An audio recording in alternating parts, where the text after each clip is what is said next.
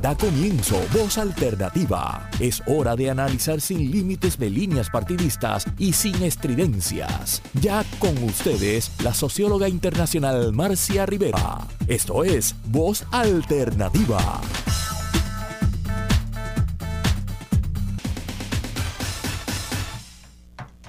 Saludos.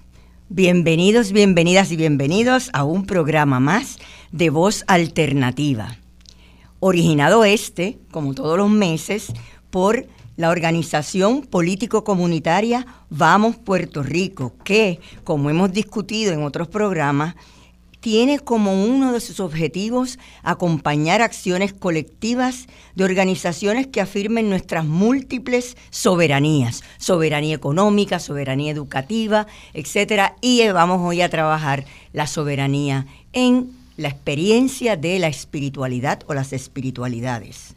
Como siempre, le damos gracias a la solidaria y siempre consecuente amiga Marcia Rivera, que nos concede este espacio una vez al mes. Gracias también a Radio Isla, que siempre nos acoge con mucha cariño y nos orienta cuando nos desorientamos en los temas logísticos. Hoy tenemos un interesante y provocador tema. Se llama Hacia una espiritualidad liberadora. Y yo pregunto, problematizando el asunto, hacia unas espiritualidades liberadoras. Y contamos con un panel de primera, un prime, prime team, como dicen, como protagonista, pero recuerden que aunque este panel es el protagonista en este, en este programa, los otros protagonistas son ustedes, la audiencia. En voz alternativa siempre contamos con su participación en la última sección, compartiendo sus llamadas para preguntas, comentarios y compartir experiencias de espiritualidad que sabemos que en Puerto Rico son múltiples. Sin más, presento a nuestros panelistas de hoy la doctora Agustina Lubis, profesora del Seminario Evangélico de Puerto Rico, teóloga feminista y de Teología de Liberación también. El doctor Luis Rivera Pagán, profesor emérito de, de, Princeton, de la Universidad de Puerto Rico, teólogo de liberación y de muchas otras teologías también. Y esta semana tenemos que invitarles al Seminario Evangélico de Puerto Rico la celebración, la conmemoración del aniversario de su biblioteca que está dedicada a nuestro querido compañero doctor Luis Rivera Pagán. Ya a partir del lunes a las 6 de la tarde pueden pasar por allá para que inicien eh, con el programa. El doctor James Seal Collazo, que también le decimos Jimmy, profesor de la UHS, coordinador de la mesa Martin Luther King, y colega eh, sindicalista, ¿verdad? Que fue presidente de la Asociación Puertorriqueña de Profesores Universitarios en la universidad.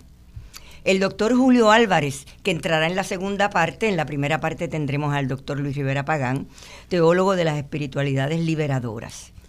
Y con ustedes aquí, Liliana Coto Morales, miembro del Círculo de Oficiales de Vamos, comprometida siempre con la filosofía de la liberación, la teología de la liberación, la educación popular y eh, las educaciones alternativas de los movimientos sociales.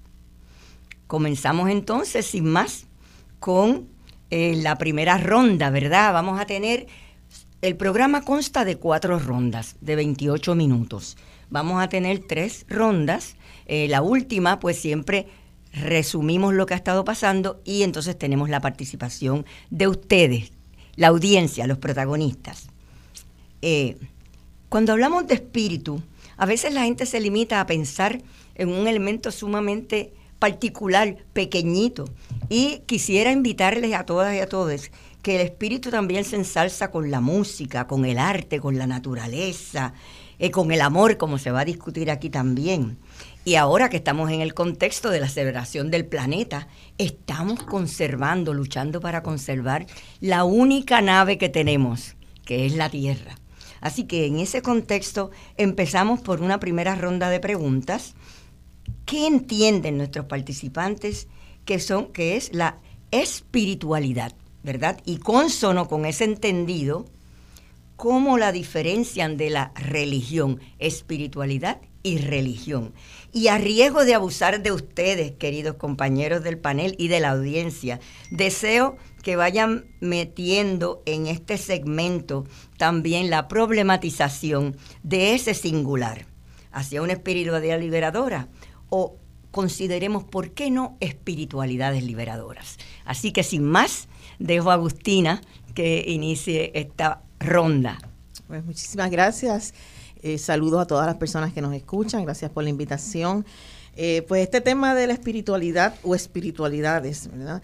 Es un tema que lo trabajamos desde la fe también con mucha con mucho énfasis, pero eh, yo diría, como dice uno de los autores latinoamericanos, eh, la espiritualidad es una palabra bastante desafortunada. es una palabra desafortunada porque es una palabra elástica. Se ha utilizado para, para describir muchas cosas, ¿verdad? Y puede significar, desde la tradición religiosa originalmente, ¿verdad? Significaba lo opuesto a la materia, el espíritu es lo opuesto a la materia, lo opuesto a lo corpóreo, algo etéreo alejado de la vida real, muchas personas lo consideraban así y muchas veces lo consideraban como algo, algo inútil para la realidad. Sin embargo, la espiritualidad, como se ha entendido desde mucho tiempo hacia acá, tiene que ver mucho con las cualidades del ser humano. Es una son virtudes, cualidades, son eh, valores que los seres humanos tenemos, todos los seres humanos, ¿verdad? por un tiempo estuvo restringido al aspecto de los, de los religiosos, pero sabemos que la espiritualidad es un, patrimonio, si podemos decir así, de la humanidad, del ser humano. Entonces, eh, desde esa visión, ¿verdad? Podemos decir que la espiritualidad tiene que ver con valores, con principios, y si es desde algunos eh, eh, aspectos religiosos, pues vamos a estar viendo eso más adelante, pero definitivamente eh, tiene que ver con el ser humano en su totalidad. No es que divide al ser humano, ¿verdad? Como dividimos nosotros espíritu, alma y cuerpo, sino que ese ser humano toda su vida es una unidad, ¿verdad? Como, como lo entendemos desde el judaísmo y como se entiende desde las, desde las religiones más originarias, ¿verdad? No, no, no lo vemos como el mundo griego lo veía, que era algo aparte del ser humano y, su cuerpo y todo lo demás, y sus sentimientos, emociones, sino que la espiritualidad es algo integral al ser humano, completamente integral, y que se traduce en, esa, en esas cualidades que humanizan. Que hacen humanos a, estos seres de la naturaleza que somos nosotros y nosotros. Eh, Luis. Sí, la espiritualidad tiene diversas dimensiones. Uno de los elementos que se están discutiendo mucho en los últimos años ha sido cuál era la función de Jesús cuando vivió. Y cuando uno lee esos cuatro testamentos, uno se da cuenta cómo Jesús se preocupaba sobre todo por aquellos marginados, cómo Jesús veía a un pobre y trataba de ayudarlo, cómo Jesús veía a una persona abandonada y trataba de, recorrerla. hay, hay un elemento en Jesús que es la solidaridad con los marginados, con los empobrecidos, con aquellas personas que no parecen tener valor en las sociedades. Y ese es un elemento que aparece en todo momento, desde el principio hasta el fin de su vida. De hecho, al final de su vida, cuando él dice, ah, tú, ah, ta, ta, se refiere a aquellas personas que han sido empobrecidas, aquellas personas que sufren, aquellas personas que están marginadas, que son los escogidos por él para para su redención. Entonces, eso llevó eh, al surgimiento de lo que se llama la teología de la liberación, que durante esto, estos par de años se ha estado celebrando sus 50 años y se ha estado eh, eh, publicando escribiendo muchos ensayos al respecto. Entonces, esa, esa deliberación sobre la teología de la liberación implica una unidad entre dos cosas. Entre la el momento de reflexión espiritual que uno hace. Eh, muchos de nosotros en algún momento en el día nos sentamos, oramos, nos preocupamos, eh, pedimos a Dios que nos ayude y al mismo tiempo nos, nos planteamos de qué manera yo puedo contribuir para aliviar los dolores de aquellas personas que están marginadas. En ese sentido, eh, eh, están saliendo muchos ensayos, muchos libros sobre eso. Es decir, la espiritualidad siempre tiene vínculos con la solidaridad entre los seres humanos. E, e, eso es importante y eso, y eso lo, refleja, Jesús en todo momento. Igual que cuando uno va al Antiguo Testamento, recuérdense que el centro especial del Antiguo Testamento era la, la salvación de un pueblo oprimido y esclavizado. ¿Cómo poder un pueblo oprimido esclavizado lograr su liberación? Y eso naturalmente es importante para un pueblo como Puerto Rico. si de algo se caracteriza Puerto Rico, es que siempre ha sido un pueblo, digámoslo así, ah, subyugado. Sujeto. Sujeto. a, alguna otro. Sí, sí, sí. Y, en esto, ayer, lo, Liliana, lo, que tú eh, dirigiste ayer eh, ahí, ahí en Casa Norberto fue una cosa importante. Y a mí, yo, yo, tengo la, esperanza de que, de que eso se reviva, de, de esta. Eh, ese libro de Trias Monge de, Puerto Rico como la colonia más antigua de la humanidad. pero cuando se está reviviendo el espíritu de, de Betance y de Hostos, ¿verdad? Eh, y al mismo tiempo, eso se puede quizás vincular con este pensamiento teológico liberador y lograr una forma de lograr una espiritualidad que sea liberadora de nuestro pueblo marginado. Exacto.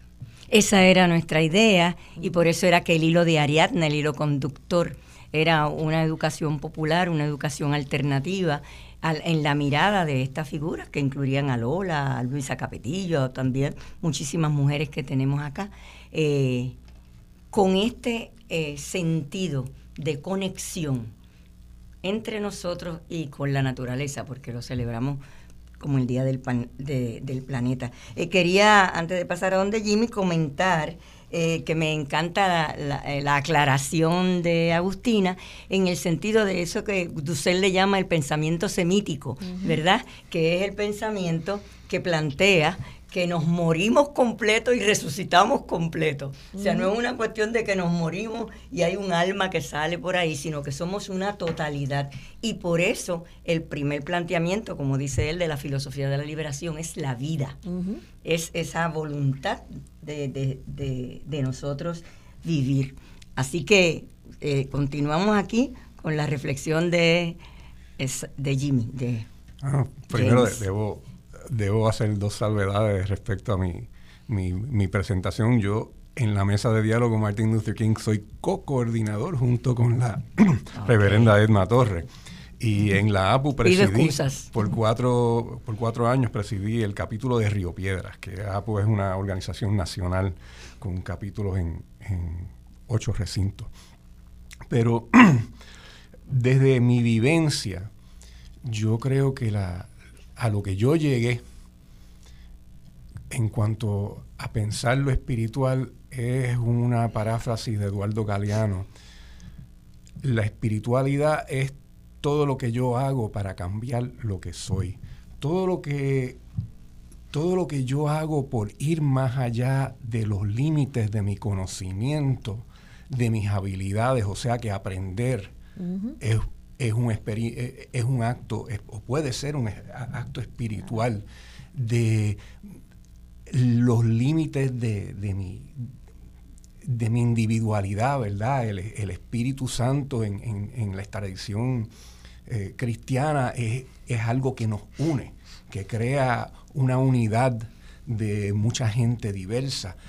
Y pues el último el último límite al que nos vamos a enfrentar es el de la muerte y la espiritualidad nos lleva más allá de ahí. O sea, que para mí es ese, es ese anhelo, ¿verdad? Como, como dice, como dice un, poema de Khalil Gibran, el, anhelo de la vida por sí misma. y, y, eso, eh, por ahí es donde, donde yo me sitúo con la espiritualidad personalmente. Entonces, como como científico social desde la antropología, pues para mí lo espiritual es lo opuesto a lo estructural.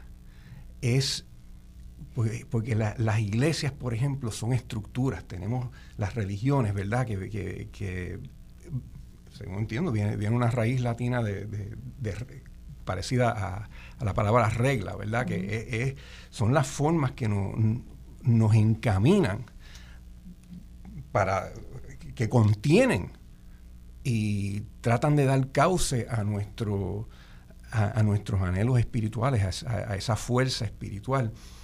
Eh, y no podemos, las sociedades humanas no pueden existir sin estructuras y sin reglas, pero la espiritualidad es algo que pugna con eso. Y entonces muchas veces, particularmente, ¿verdad? Aquí todos conocemos la, historia del cristianismo, ¿verdad? Donde, una y otra vez las formas estructurales, ¿verdad? Las jerarquías sobre todo, las exclusiones, pugnan con esa necesidad de buscarnos, de encontrarnos como, pueblo de, Dios o como gente que puede ser, que anhela ser más de lo que es, ¿verdad? Para, porque entiendo que debemos sacar, no, no debemos circunscribir esta conversación únicamente a la experiencia cristiana, sino que yo, yo entiendo que, que estamos de lo que trata este panel, eh, esta conversación, es de una cosa que viene de paquete en todo ser humano, aunque no necesariamente todo el mundo lo, lo desarrolle de la misma manera, pero es, es, algo como que inherente al ser humano. Y entonces eso choca porque toda la actividad humana va a chocar contra las estructuras y las reglas. Y entonces por eso es que se nos hace más cómodo hablar de nuestra espiritualidad que tenemos, que es algo que tenemos en común, que hablar de religiones, porque ya ahí tenemos nuestras doctrinas, tenemos nuestras creencias específicas y tenemos esa, esos otros, esas banderas y colores y símbolos que no necesariamente nos unen. Entonces, para mí entonces la lo, espiritualidad, lo espiritual en este, en este contexto es lo que también trasciende esas fronteras denominacionales, religiosas, donde nos debemos poder encontrar seres humanos de cualquier proveniencia. Pues bien, con este ya pie forzado que nos ha dado James, ¿verdad? Con relación a este tema de espiritualidades eh, y religiones, ¿verdad? Eh, continuamos eh, desarrollando esta, esta distinción que muchas personas eh, no, no analizan, realmente no ven, ¿verdad, Agustina? A veces las personas creen que lo espiritual es, lo, religioso, que ser espiritual es ir a la iglesia. Así que vamos Definitivamente, ese es uno de los problemas mayores con estos términos. Y retomando la pregunta anterior, donde nos hablaba sobre si espiritualidad o espiritualidades, ¿verdad? Yo creo que tenemos que hablar de espiritualidad y de espiritualidades. yo creo que hay que hablar de ambas porque como definían los compañeros, si la espiritualidad tiene que ver con la vida, tiene que ver con, esa fuerza de transformación, esa solidaridad que hablaba Luis, si tiene que ver con eso, pues hay una espiritualidad, pero también tenemos que ver que si tiene que ver con la vida, la vida de los seres humanos, la vida es algo personal, único, este, especial en cada ser humano, así que pues esa persona puede adoptar algún camino de espiritualidad, una opción espiritual, ¿verdad? Una, una forma de, de, trabajar esa espiritualidad diversa, porque la espiritualidad también es diversa. Así que yo creo que hay que hablar de los dos. Y que y, y, la espiritualidad lo estamos viendo como algo muy positivo, obviamente, la espiritualidad liberadora. Pero también conocemos de espiritualidades tóxicas. Hablamos de espiritualidad del individualismo, espiritualidad del mercado, o sea que esas otra, son otras, otras espiritualidades que se le han denominado espiritualidad. Y cuando hablamos de, de la perspectiva positiva no podrían caber ahí, pero que funcionan como un tipo de espiritualidad porque abarcan la vida de ese ser humano y lo dirigen hacia, hacia metas que se que se alejan mucho de lo que nosotros quisiéramos afirmar. Y a veces hacia la guerra. Exactamente. es una de las cosas que hemos podido ver. Exactamente. Entonces, eh, eh, la religión, pues como decía Jimmy, es toda esa serie de dogmas, de doctrinas, de prácticas, de ritos donde se puede canalizar la espiritualidad, porque por mucho tiempo la espiritualidad se asociaba solamente con la religión pero también tiene que ver con todo ese conocimiento, con toda esa institucionalización de lo que es espiritualidad, que muchas veces la aleja de lo que es la espiritualidad realmente, eh, lo que es considerado sagrado, lo que es considerado divino, ¿verdad? Pero la religión también tiene, es un, en hechos, un hecho social también, ¿verdad? El hecho social religioso está metido ahí dentro de la realidad del tema. Y las manifestaciones de la religiosidad eh, también tienen unas implicaciones culturales, históricas, políticas también en la, en la sociedad. Así que si la, si, la, si la religión es esa estructura, esa institucionalización de, de la espiritualidad, esas prácticas, ritos, pues la espiritualidad es lo que acompaña a una persona desde dentro de sí misma, pero que se puede practicar también en el camino de la religión. Y es una dimensión tan profunda del ser humano y tan especial del ser humano que tiene que ver con su vivencia, con su vivencia de sentido, con su, con su experiencia profunda de la realidad, con su calidad de, humanización también. Así que la religión, por un lado, ha optado, ¿verdad?, por canalizar el espiritualidad de la gente, pero también hay otros medios y otros caminos para, ese, para ejercer esa espiritualidad que no necesariamente tienen que ser religiosos. Me encanta esa, esa propuesta que traes, ¿verdad?, de que es a la vez, a la vez plural que singular, porque realmente también es parte de la naturaleza de lo que somos los seres humanos, que somos múltiples y diversos, simultáneamente.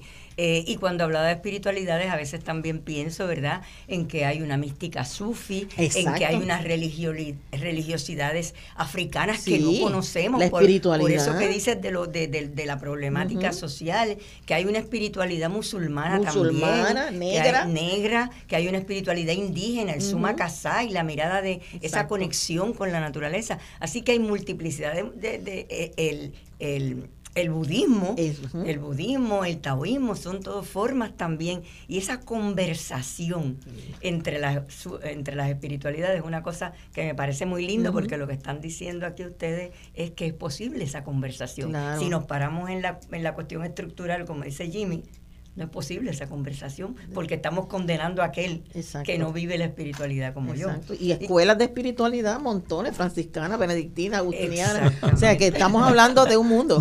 Y, Hay, personas que, en realidad eh, representan esa espiritualidad. Una de las personas que yo llevo siempre en mi corazón fue Ángel Darío Carrero.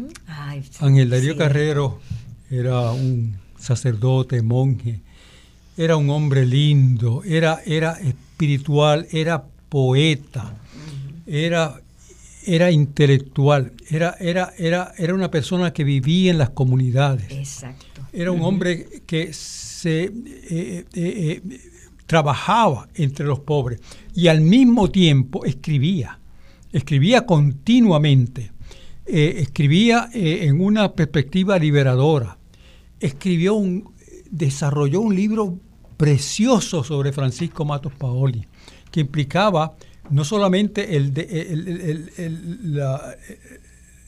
el, amor que le tenía Ángel Darío Carrero a la poesía, la poesía representada por Francisco Matos Paoli, sino a la, al patriotismo de Francisco Matos Paoli, que, que también él, él, lo representaba, porque él era puertorriqueño, puertorriqueño, puertorriqueño, y esperaba liberación. Pero, pero, pero pero él estaba siempre entre comunidades de pobres y, era un hombre excepcional.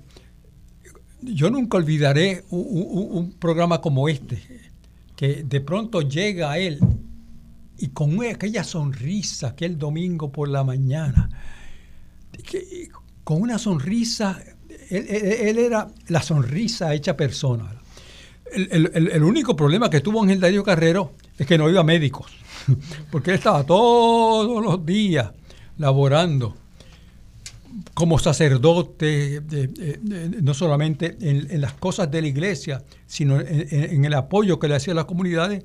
Así que cuando al fin y al cabo un médico le dijo, ay, ese cáncer en el Darío ya, y, murió demasiado joven, pero, pero, pero tras, tras publicar X número de libros y dejar una, una presencia religiosa, eh, poética, liberadora, espiritual, excepcional. O sea, en el Darío Carrero es un ejemplo de lo que significa esa espiritualidad de la que estamos hablando nosotros. Es decir, una persona de fe, pero una persona muy solidaria, una persona que escribía, una persona que elaboraba entre los pobres, una persona que, que aspiraba a un Puerto Rico más excelso. Y eso representa un ejemplo.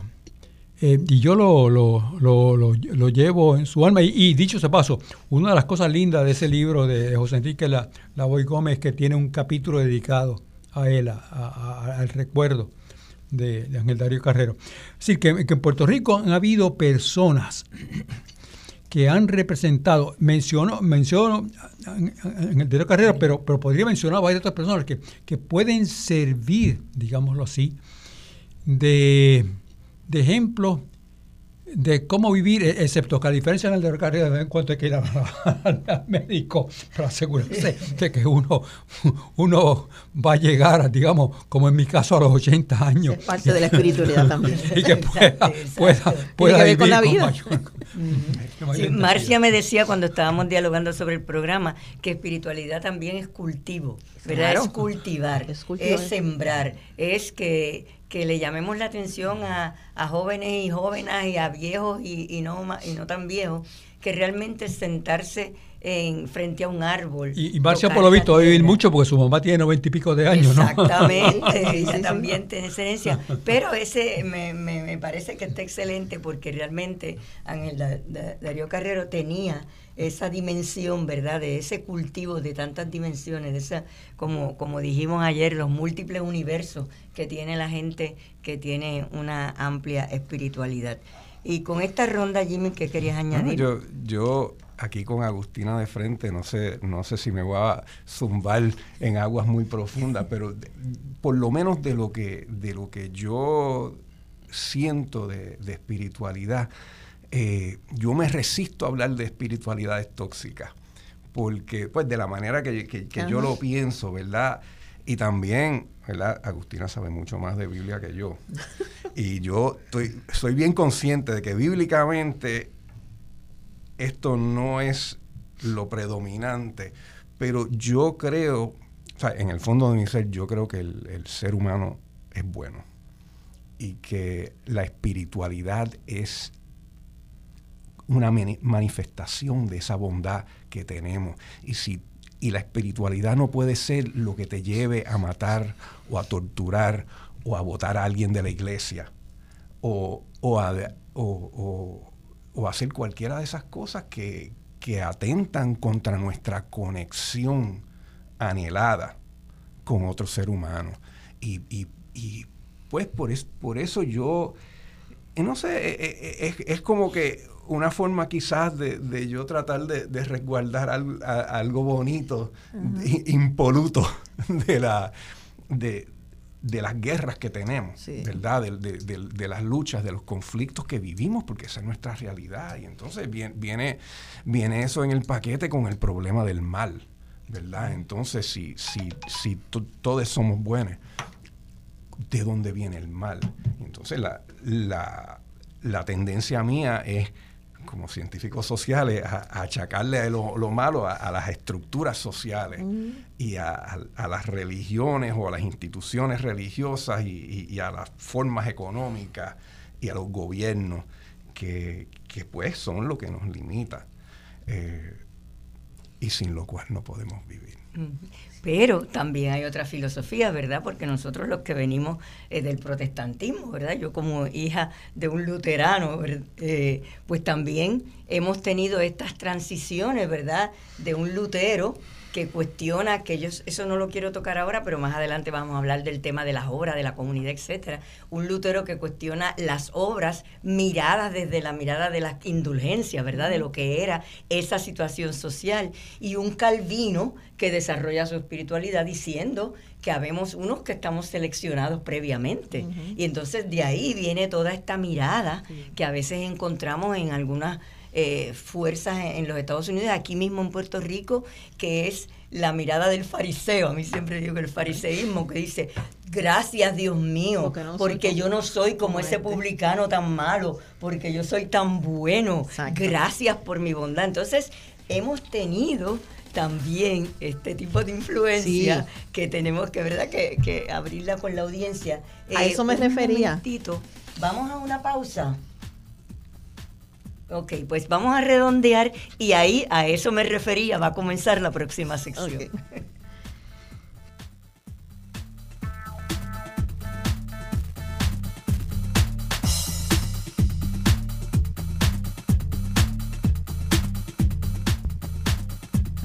Buenas amigas y amigos y continuamos aquí con eh, lo que habíamos dejado sobre la mesa en la sección anterior. Sí, yo decía que a eso me refería cuando hablaba de que hay una espiritualidad tóxica, ¿verdad? Me refería a, que no es que lo provoca la espiritualidad, la conducta, pero sabemos que hay un narcisismo espiritual que viene, viene, viene con esa práctica de esa espiritualidad tóxica, el rechazo de lo humano, eh, la codependencia espiritual. O sea que dentro de la espiritualidad hay gente que practica su espiritualidad, pero con unos signos tóxicos que no, no llevan entonces al proceso que es la transformación, el fanatismo, por ejemplo. O sea, eh, yo, eso es que no me gustaría ni llamarlo espiritualidad, como bien dice Jimmy, pero la gente lo practica dentro de una espiritualidad. Y se puede identificar esos elementos que no llevan a una transformación. El mismo ejemplo que dabas, eh, Liliana, del fariseo y el publicano, ambos fueron al templo, ambos practicaban un tipo de espiritualidad, pero uno decía, ay, yo no soy como este otro, yo, yo ayuno, yo oro, yo diezmo. Esa era una espiritualidad, entonces esa era su espiritualidad. Pero entonces el otro decía, sin levantar el rostro del suelo, ten piedad de mí que soy pecador. Y Jesús le pregunta a los discípulos cuál de ellos dos salió justificado del templo. Así que son dos espiritualidades, ¿verdad? Entre comillas, si podíamos llamarle, pero que llevan a un, a un camino diferente.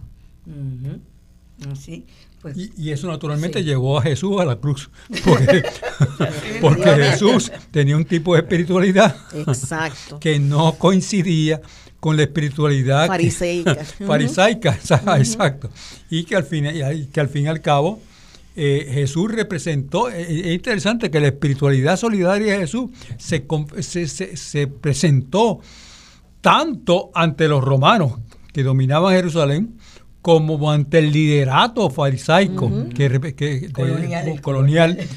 Y hubo una combinación para llevar a Jesús a la muerte. Es decir, que la espiritualidad representa un peligro a veces.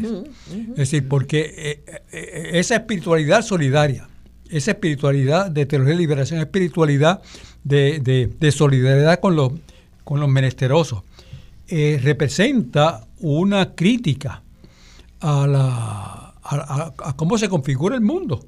El, mundo se configura en apoyo a las personas poderosas.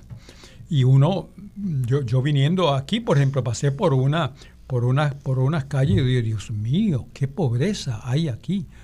Y me, me, me, me conmueve eso. Y uno, y, vi, vi una familia que se estaba moviendo y yo, ay Dios mío, que sentía el dolor intenso.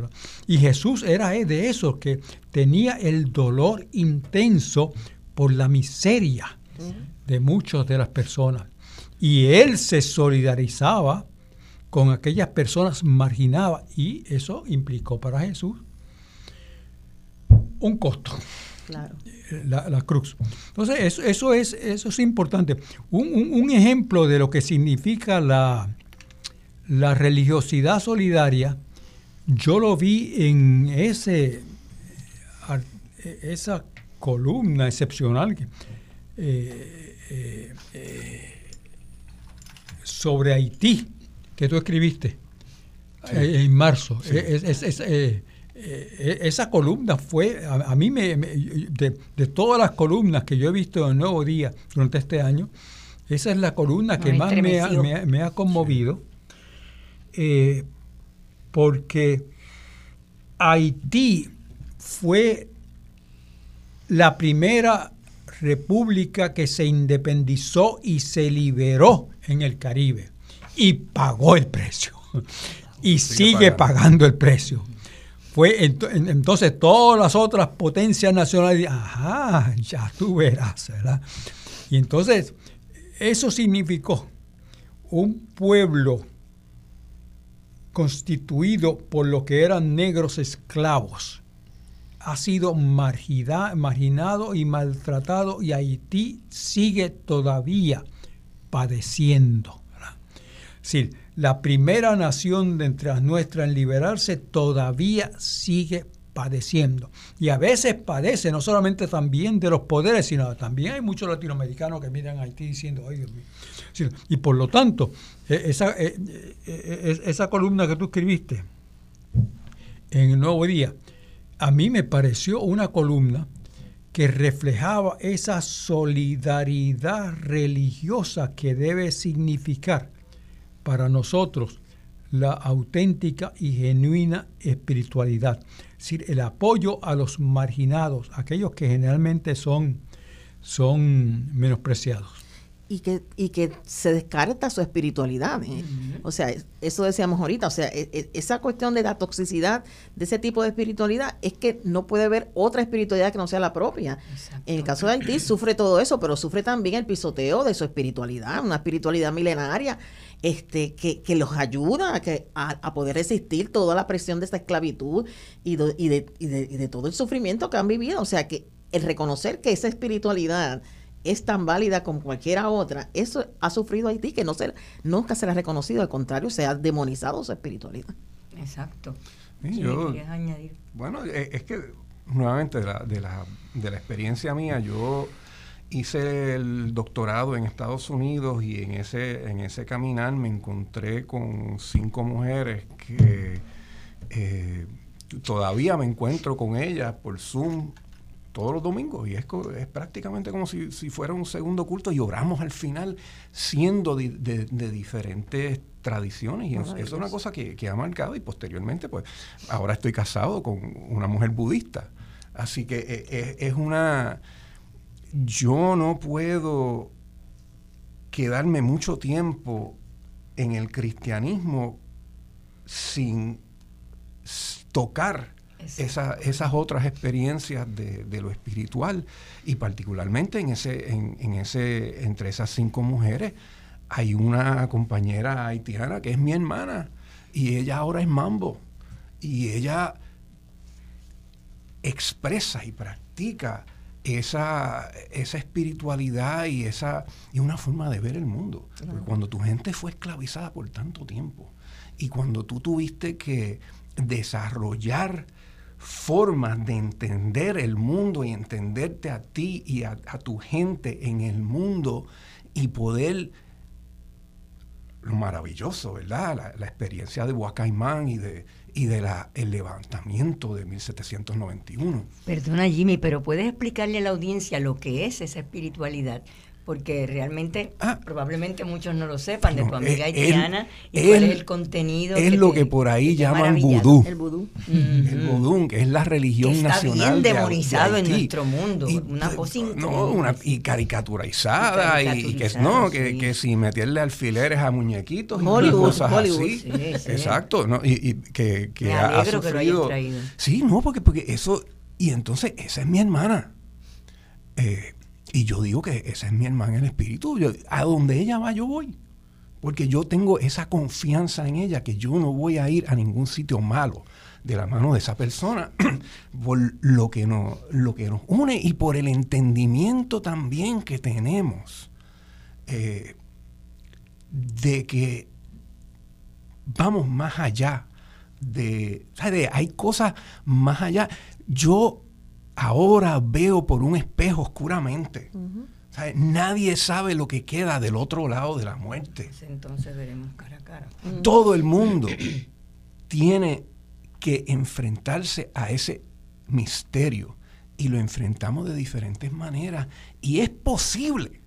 O sea, yo lo afirmo, yo llevo 16 años casado con una mujer budista eh, y, tuvimos una ceremonia, yo puedo decir, hermosa, presidida por mi pastor evangélico y una líder de la sanga de mi esposa. Y, esas cosas en la práctica se conjugan. Y, y, hay paz y hay amor y hay crecimiento mutuo. Porque yo me he nutrido de entender, por ejemplo, ¿verdad? De, esa experiencia.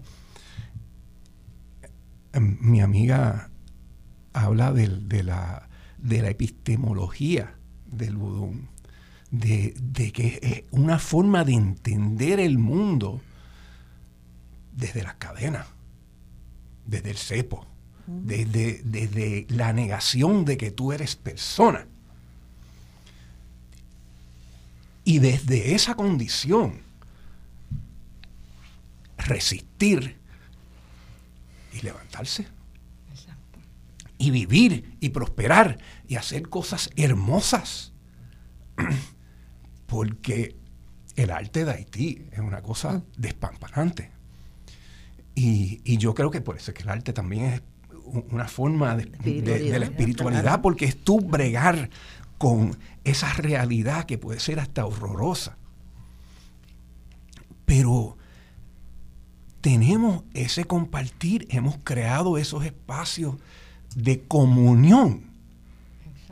Desde diferentes experiencias religiosas que, pues, eso es posible. Yo estoy aquí para decirlo. En mi, en mi, en mi hogar y en esta comunidad espiritual que tengo. Lo que ha sido, siguiendo la, nomenclatura que nos, da eh, Agustina, lo que ha sido tu espiritualidad individual y singular, que ha estado conectada a otras espiritualidades que existen y que también cumplen con ese dictamen de Pablo Freire que decía, lo que caracteriza a la humanidad es que siempre desea ser más. Siempre desea hacer más y eso está muy coherente con lo que al principio tú habías dicho, ¿verdad? Que estamos siempre en este anhelo de continuar. Espiritualidad es, ¿verdad? Cultivo, es comunión, es eh, conexión con la naturaleza, es propiciar eh, las dimensiones artísticas eh, nuestras.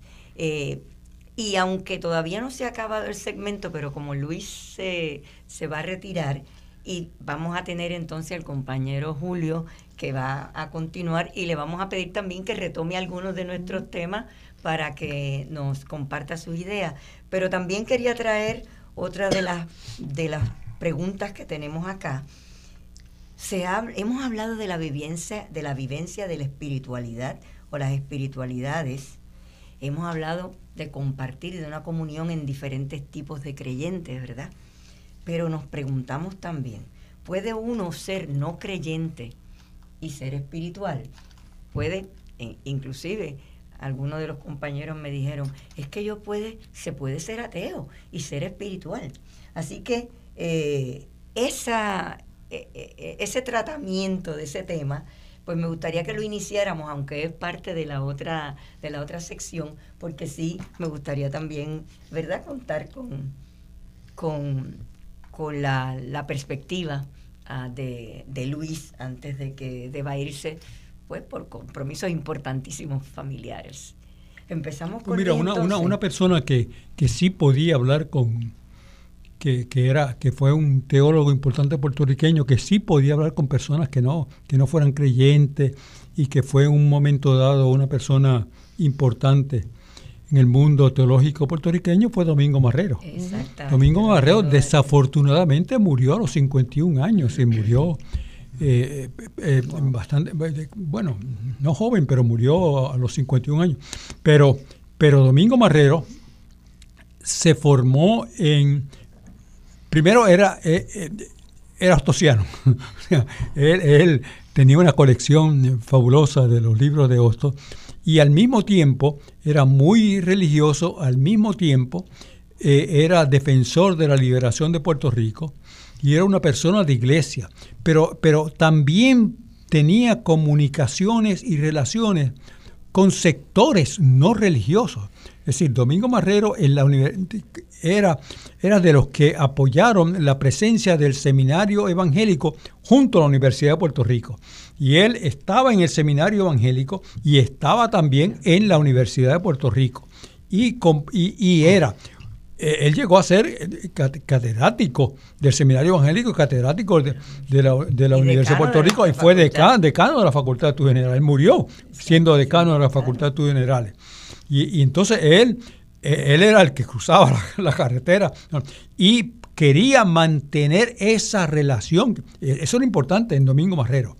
La comunicación continua entre las reflexiones teológicas que se hacían en el seminario evangélico y las reflexiones universitarias que se hacían en la Universidad de Puerto Rico y participaba de ambas cosas. Pero no todos los líderes eclesiásticos del seminario evangélico estaban muy contentos con, Domingo Marrero. porque, cruzara la calle. Porque, eh, porque cruzara la calle, porque además de eso, Domingo Marrero era de los que defendían la independencia de Puerto Rico.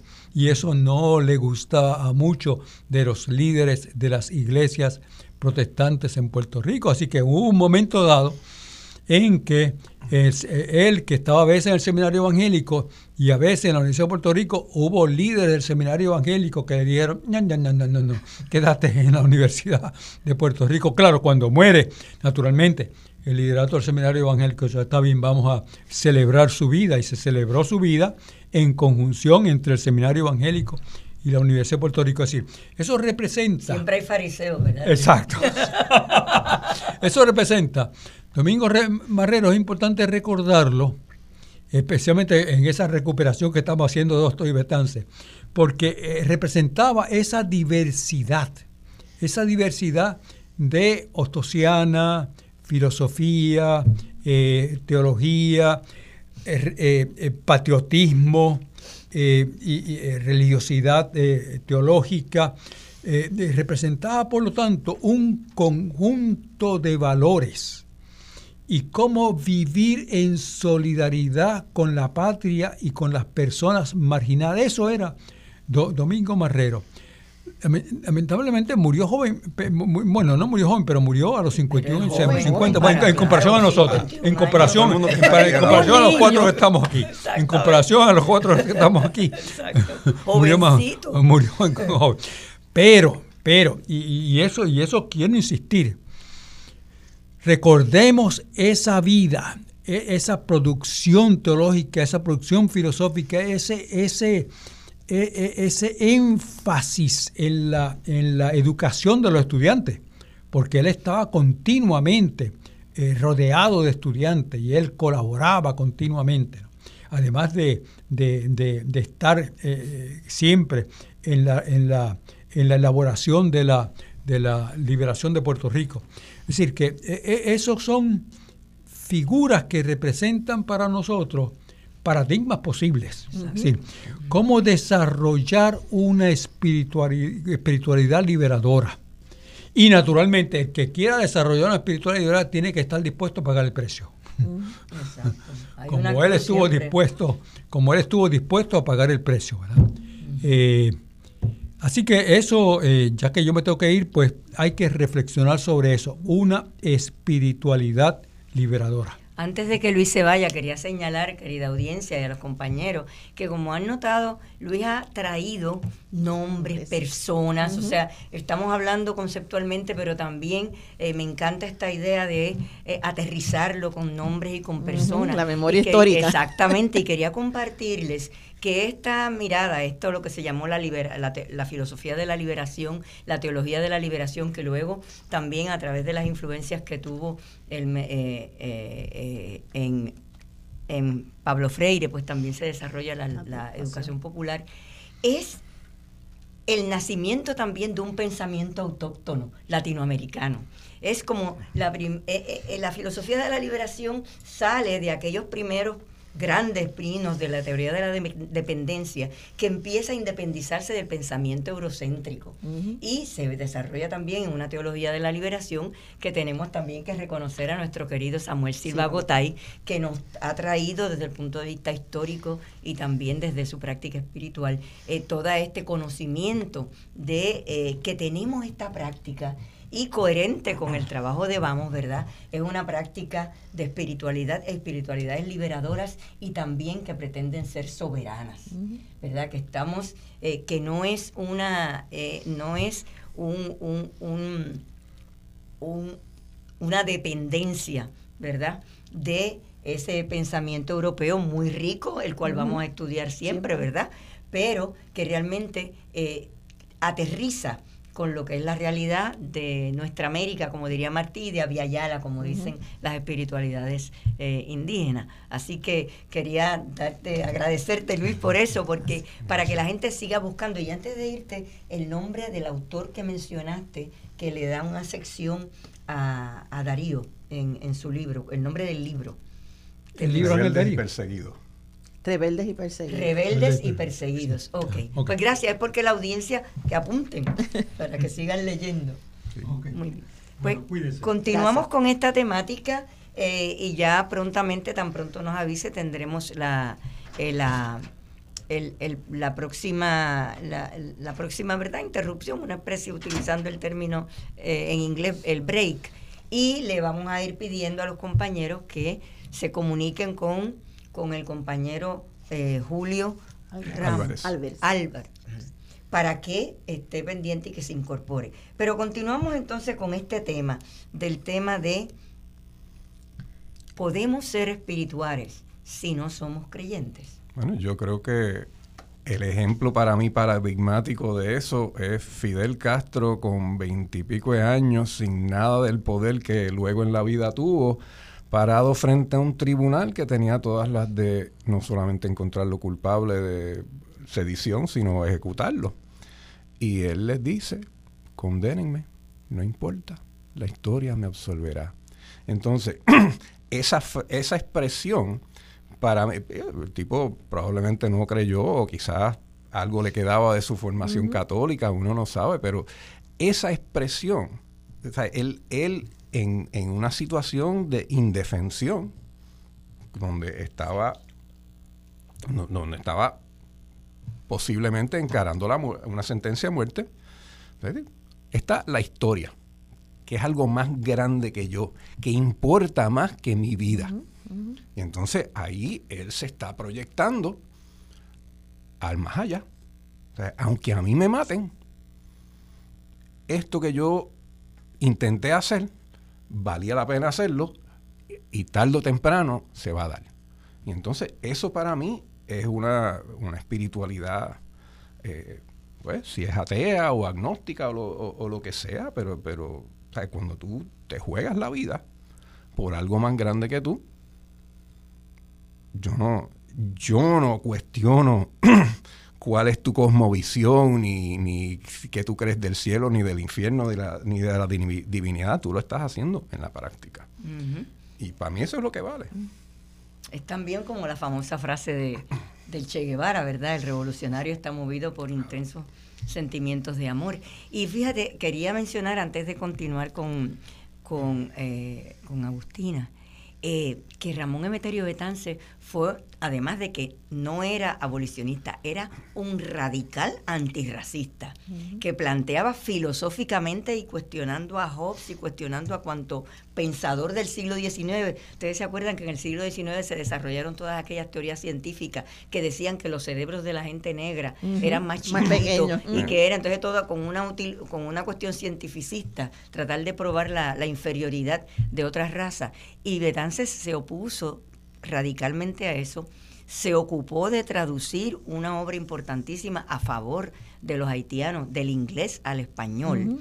Eh, y decía, y, que, lo firmó como un puertorriqueño. Y luego, en, estando en Francia, unos jóvenes se le acercaron muy angustiados, muy angustiados, porque había un racista francés que estaba escribiendo y hablando de, de, de lo vago como dicen de nosotros, de los vagos, de que no trabajaban, de que eran unos cobardes los, los haitianos, y ellos decían, ¿qué, ¿qué podemos hacer con este señor? Y entonces Betances le escribe el prólogo y le pone secciones de esa traducción que él había hecho anteriormente. Y le dice, y siempre los apoyaré y no le hagan caso porque él planteaba, como le dijo a su hermana Demetria, que el problema de los racistas es el mismo racista, es que tiene una deficiencia, tiene un, un vacío y que no debemos dejar que esto nos, nos altere. Así que Betances, un hombre que se declaraba libre pensador, pero que sin embargo escribió la biografía de un sacerdote que fue presidente de la República Dominicana, porque él consideraba que era un ser especial. Ese es el que también eh, defiende al mundo haitiano como creadores, como valientes, etcétera. Así que, pues nada, eso es un, poco parte de nuestra historia. Eh, y continuamos con el tema, Agustina, que me imagino que tú en, en, el seminario tienes que haberte encontrado muchísimas de estas cosas. Nosotros en el seminario pues tenemos una maestría en artes en religión precisamente, donde, estudiamos todo el fenómeno religioso. No es, no es religión comparada, es el fenómeno religioso desde la academia y desde la experiencia de ese académico que va a enseñarlo. O sea, entonces, claro que sí, que puede haber personas creyentes y no creyentes que tengan, practiquen un tipo de espiritualidad, porque hay infinidad de opciones espirituales. Hay montones de maneras no religiosas que son igualmente importantes. Eh, y que sabemos que las religiones juegan un rol importante, lo hemos dicho también en este ámbito, que son los que han elaborado símbolos y maneras institucionales, pero las religiones no solamente son quienes intentan producir sentido a la gente, ¿verdad? Ah, no tenemos la, las religiones no tenemos la, el monopolio de la espiritualidad. Eh, no hay muchas eh, confusiones, como tú bien has dicho, entre religión y espiritualidad. Y Jesús mismo nos explicó eso con su práctica, ¿verdad? En cierta ocasión los discípulos van donde él le dicen, mire, allá en la plaza hay una gente que está sanando, que está liberando a la gente de los demonios. ¿Tú quieres que vayamos, que no son de los nuestros? ¿Quieres que mm. vayamos y los callemos? Y Jesús le dijo, si no son de los nuestros, el que no está en contra de mí está conmigo. Si están sanando y liberando a la gente, pues son de los nuestros, aunque no se llamen de los nuestros. O sea, que Jesús nos enseñó con su práctica cuando atendió a esta mujer silofenicia, pagana, que cuando después que ella le explicó que necesitaba que le sanara a su hija y él primero desde el judaísmo lo rechazó, después cuando ella le explica, le dice, mujer, grande es tu fe. ¿Cuál fe? Espiritualidad pagana que ella practicaba no era judía, pero Jesús reconoció eso como una espiritualidad válida. Así que Jesús mismo nos enseña que creyentes y no creyentes, en lo que nosotros pensamos que, tiene que creer la gente, ¿verdad? pueden practicar un tipo de espiritualidad precisamente porque tiene que ver con esa capacidad del ser humano de trascender. Ay, Agustina, ahora que dices eso, a mí me encanta desde niña. Bueno, voy a decirlo y después empezamos y empezamos con Julio, que ya lo vamos la historia de, los samaritanos, las varias historias del samaritano, porque realmente son unas historias que nos hablan de ese Jesús espiritual. Así que en la próxima sección eh, comenzaremos con esto y vamos a tener con nosotros al pastor Julio Álvarez.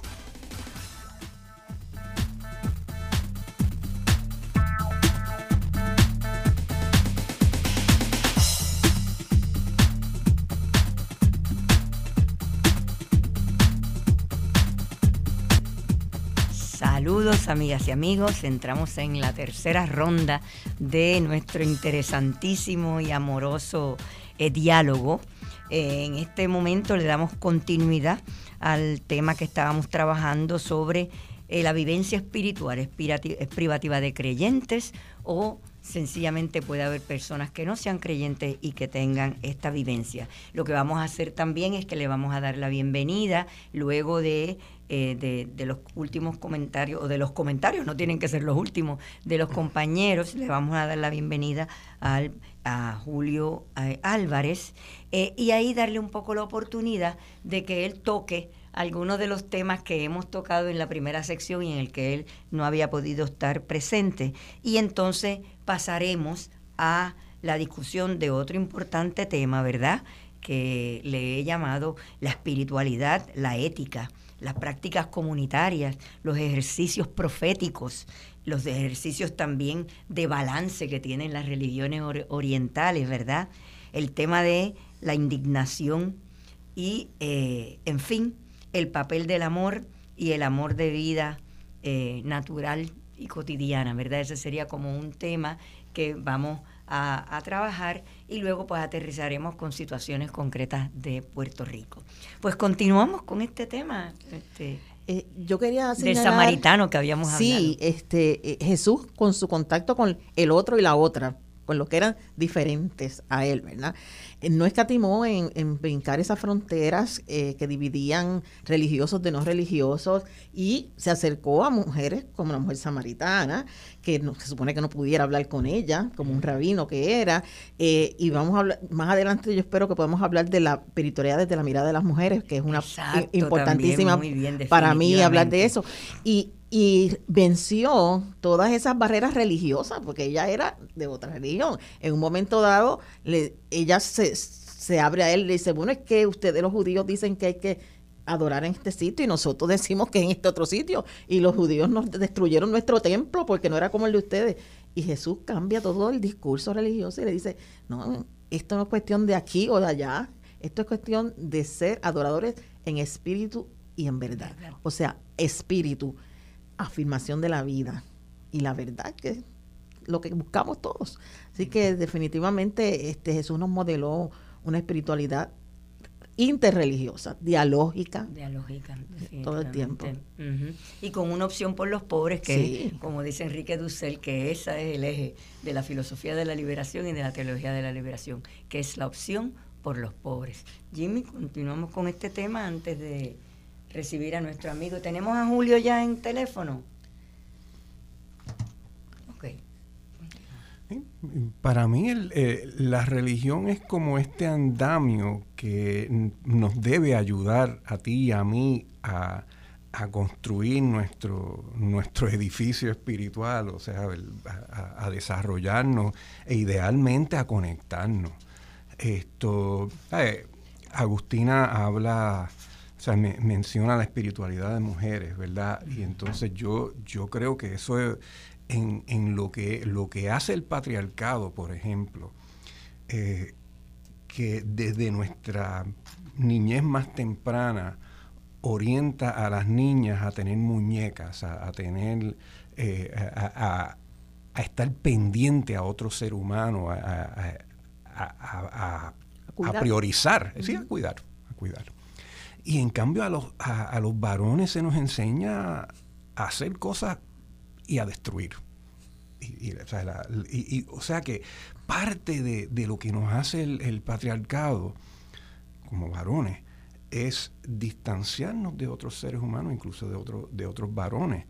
Eh, y entonces la, la, espiritualidad, la búsqueda espiritual mía como hombre es una lucha contra ese imperativo de dominar o de ser violento que me parece que es más o menos consustancial a lo que es la masculinidad, o sea, de la manera que, se nos construye. Y entonces, es una guerra contra eso. Eh, una guerra también, porque paralelamente tenemos el racismo, que desvalora a las personas que no caen dentro de categoría blanca. Y entonces, si tú caes dentro de, dentro de esa categoría, ¿cómo tú te conectas con otra gente?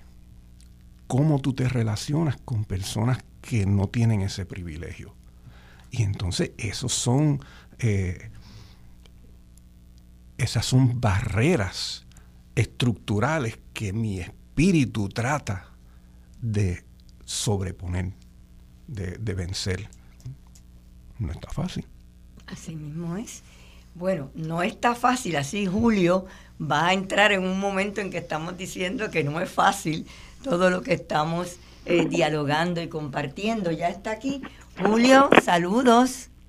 Dios les bendiga, amados. Eh, ¿Me escuchan claramente? Sí, sí, te, estamos escuchando. Bienvenido, bienvenido y estamos contentísimos y contentísimas de que eh, ya estés aquí con nosotros. Y no sé si habías podido oír la otra parte del, del programa. Y queríamos darte un pequeño un espacio, no tiene que ser pequeño, el que tú desees para trabajar aquellas temáticas que que habíamos ya tocado con la participación de nuestro queridísimo Luis, que entonces se tuvo que, que retirar y es que habíamos hablado de qué queremos decir con espiritualidad, el tema que yo había dialogado contigo sobre eh, singular o plural, que eh, Agustina trajo un planteamiento interesantísimo de que es las dos cosas. Y eh, también habíamos trabajado esta distinción entre lo espiritual y lo religioso, espiritualidad y religión. Y estábamos precisamente en uno de los temas difíciles, difíciles, que es plantearnos eh, y que yo sé que tú has pensado mucho en eso, de que hay que ser creyente para ser espiritual. Así que son los temas que hemos estado trabajando y que queríamos darte la oportunidad de que nos pusieras sobre la mesa tu pensamiento para entonces entrar en las preguntas que tenemos para esta sección y llamarle la atención a la audiencia. Como le dije al principio, los protagonistas son los y las panelistas y también la audiencia para que a partir de las doce y media ya empiecen a buscar el teléfono 787-292-1703 eh, para que después de las 12 y 45 pues ya nos puedan eh, llamar 787-292-1703. Así que adelante, Julio. Sí, ok, me siento privilegiado eh, porque me concedan este espacio para, para participar en una oportunidad bien valiosa, bien valiosa. Eh, antes de entrar en las definiciones de religión y espiritualidad, ¿me escuchan claramente? Sí, lo estamos, estamos okay, Okay me gustaría reaccionar brevemente a lo que se dijo sobre la actitud de Jesucristo hacia la mujer, porque eh, providencialmente, tal vez, es, una coincidencia que, que yo creo que tiene tiene algún sesgo de intervención divina. Ayer yo le llamo orden divino, Julio. Ayer predicaba en la comunidad eclesial que he fundado para la gloria de Dios, lo que podría ser la primera iglesia pentecostal con teología de la liberación en Puerto Rico. Sobre Lucas 15:8, la parábola de la dracma perdida. Una parábola sobre una mujer que pierde una dracma, la extravía y entonces va de toda la casa hasta hallar esa dracma y cuando encuentra la moneda llama a sus amigas y se regocija y hace una fiesta. Entonces, en ese capítulo hay tres parábolas. Una es la del hijo pródigo, la otra es la de la oveja perdida y está esta de la dracma perdida, pero en el caso del hijo pródigo todos entendemos que el padre representa a Dios y el hijo que se pierde representa a la humanidad que se extravió, que se alejó de Dios. En el caso de la oveja perdida todos entendemos que el pastor que sale en busca de la oveja representa a Dios y la oveja perdida pues es la humanidad perdida. Pues entonces, analógicamente, para que sea consistente el mensaje del capítulo, la otra parábola en el mismo capítulo, que es la de la dracma perdida, implica que esa mujer que pierde la dracma representa nada menos que a Dios, y Dios es el que sale en busca de lo perdido. Entonces Jesucristo llega a utilizar la figura de una mujer para simbolizar a Dios, porque Dios no tiene sexo, Dios es un ser espiritual que está más allá de esas categorías humanas. Y en Isaías 66, 13 también dice, como la madre consuela a sus hijos, así os consola de ello a vosotros. Dios puede, puede ser y es representado a través de la Biblia, tanto bajo la figura de un hombre como a través de la figura eh, de una mujer. Eh, sobre el tema de la religión versus la espiritualidad, eh, sabemos que eh, el escritor latino Laxante, del año 240-320 DC, fue quien formuló esta teoría etimológica, eh, la etimología estudia las raíces de las palabras, de que religión venía de religar, religar, volver a ligar con Dios al hombre que se desligó de Dios. Hay otras teorías etimológicas sobre el origen de, la palabra religión, pero partiendo de esa fue que muchas versiones de la Biblia en español, como la Reina Valera de 1960, en Santiago 1.27 dice, la religión pura y sin mancha delante de Dios el Padre Ahí se tradujo como religión la palabra griega triskeia, que significa culto o ceremonia, y dice la religión sin mancha delante del Dios el Padre es esta socorrer a los huérfanos y a las viudas en sus tribulaciones y guardarse sin mancha del mundo. O sea que el énfasis de ese versículo sobre lo que nos va a religar con Dios no está tanto en las creencias, sino en socorrer a los huérfanos y a las viudas en sus tribulaciones. Está en la práctica del amor, del amor.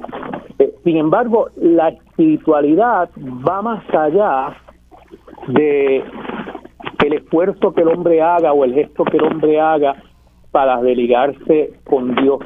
Eh, a una persona que no sea creyente puede, en mi concepto, ser espiritual, en el sentido de que nuestras emociones, nuestra mente, nuestros sentimientos son algo espiritual.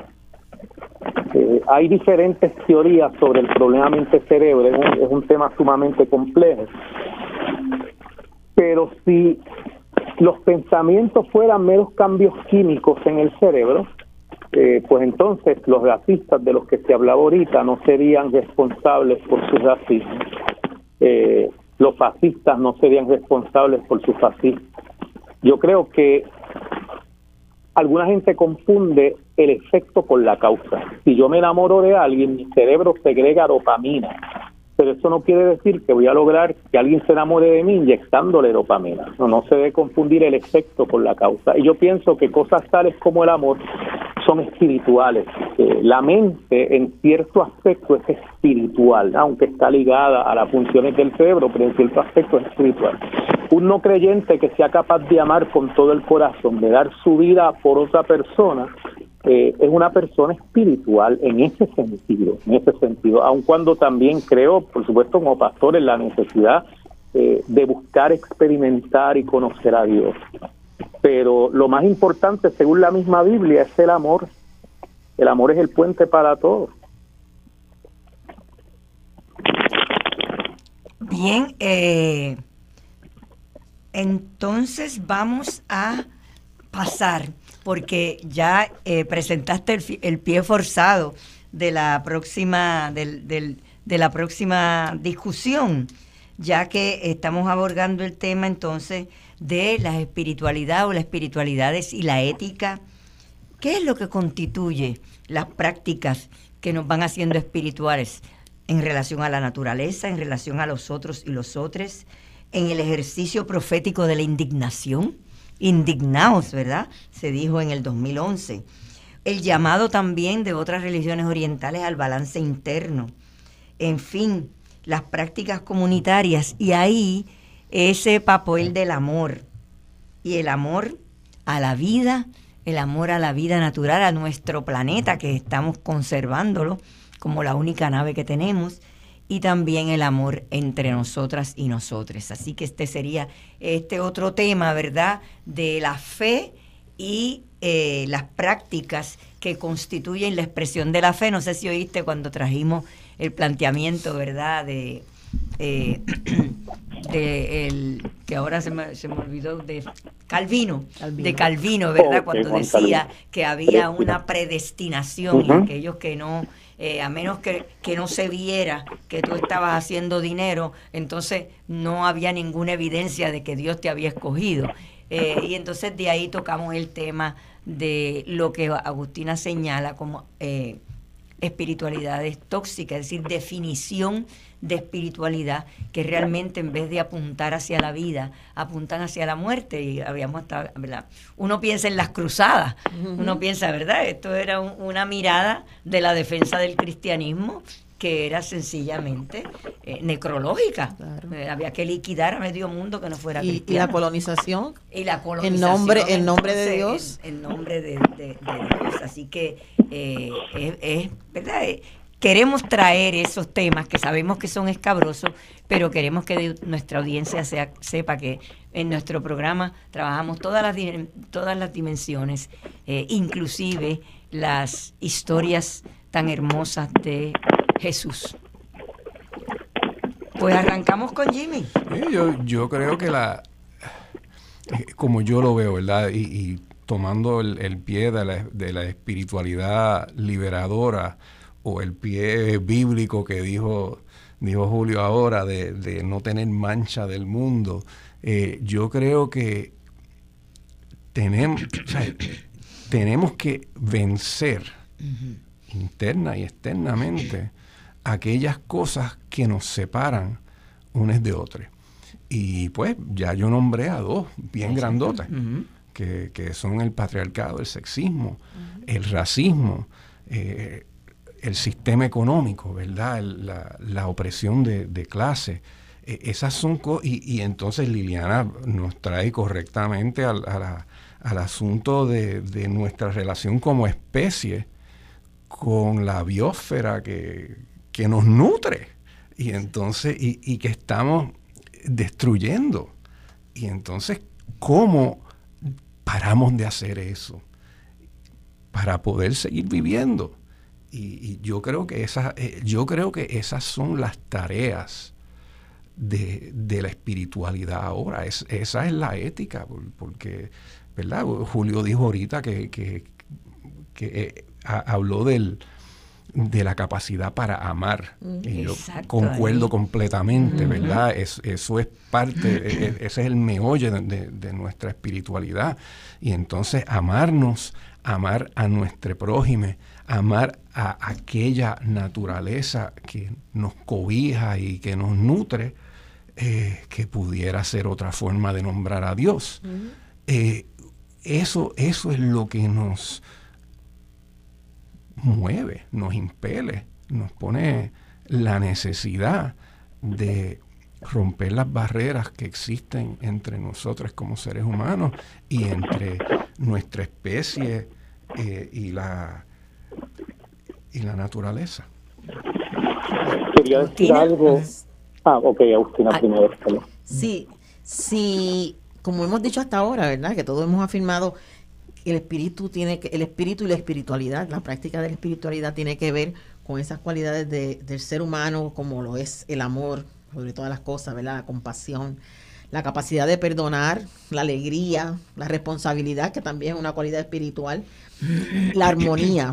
Uno de mis profesores de espiritualidad, el doctor Juan Beck, eh, dominico, siempre nos decía que la espiritualidad tiene que ver con mantener la armonía que se perdió en el origen. Mm.